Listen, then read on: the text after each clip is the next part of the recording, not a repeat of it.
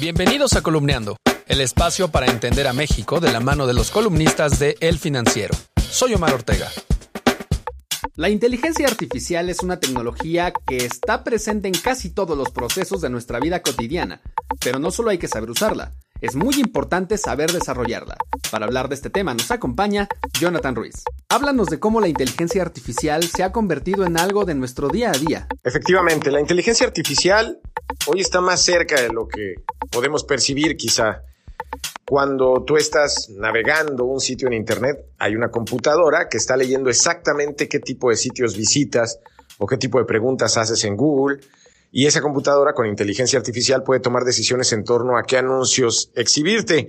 O bien, en el momento que te subes a un Uber, una computadora con inteligencia artificial está tomando decisiones que hubieran podido tomar humanos pero que en realidad la está tomando una máquina en torno a por dónde debes irte en función de los datos que le proporcionan los humanos cuando le dicen que hay tráfico en una calle o cuando les dice que está, pues digamos, un bache en una calle también. Bueno, pues justamente una máquina lee esa información y es la que se encarga de, pues, encaminarte cuando vas en un Uber o cuando estás usando pues alguna aplicación como Waze para dirigirte a algún lugar. Entonces, la inteligencia artificial hoy está presente en todos lados, pero va a estar en más lados.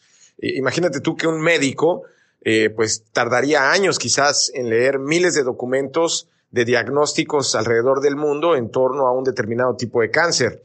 Pues imagínate que una máquina puede hacerlo en segundos en función de los datos que le sean proporcionados, de acuerdo con estudios de laboratorio y darte un diagnóstico mucho más preciso en cuestión de cinco minutos, cosa que ningún humano en el mundo podría hacer. Entonces la inteligencia artificial pues se dirige hacia todas las prácticas humanas, ¿no? Cuéntanos sobre Héctor, este proyecto mexicano de tecnología que mencionas en tu columna. Héctor es un proyecto de preparatorianos de la Prepa Tech del Tec de Monterrey, ubicada en Atizapán, ahí en el Estado de México.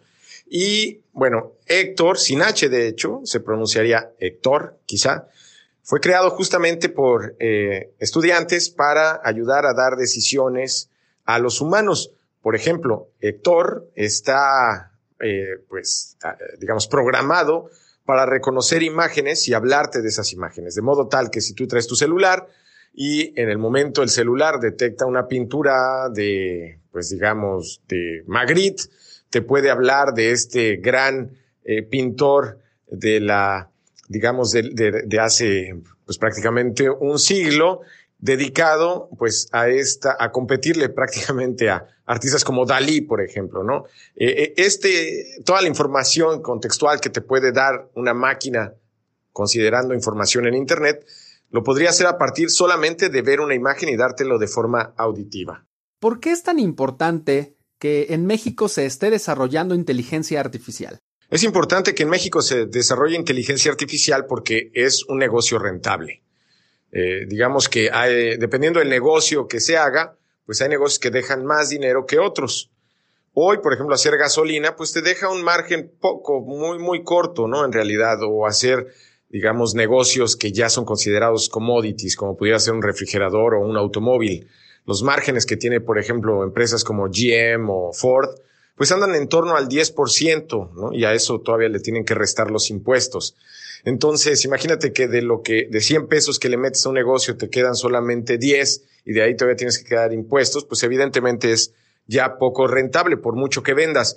Los negocios de inteligencia artificial en todo, en todo lo contrario, tienen rentabilidades muy altas y solo como ejemplo, pues Google o Facebook se pues lo que anuncian son rentabilidad del 60, 80% de los ingresos que obtienen. Entonces, pues justamente pues esa es la razón por la cual mexicanos deberían entrarle al negocio para tener esas rentabilidades en empresas mexicanas. La columna Parteaguas de Jonathan Ruiz la puedes leer en El Financiero los lunes, miércoles y viernes y en www.elfinanciero.com.mx. Soy Omar Ortega, hasta la próxima.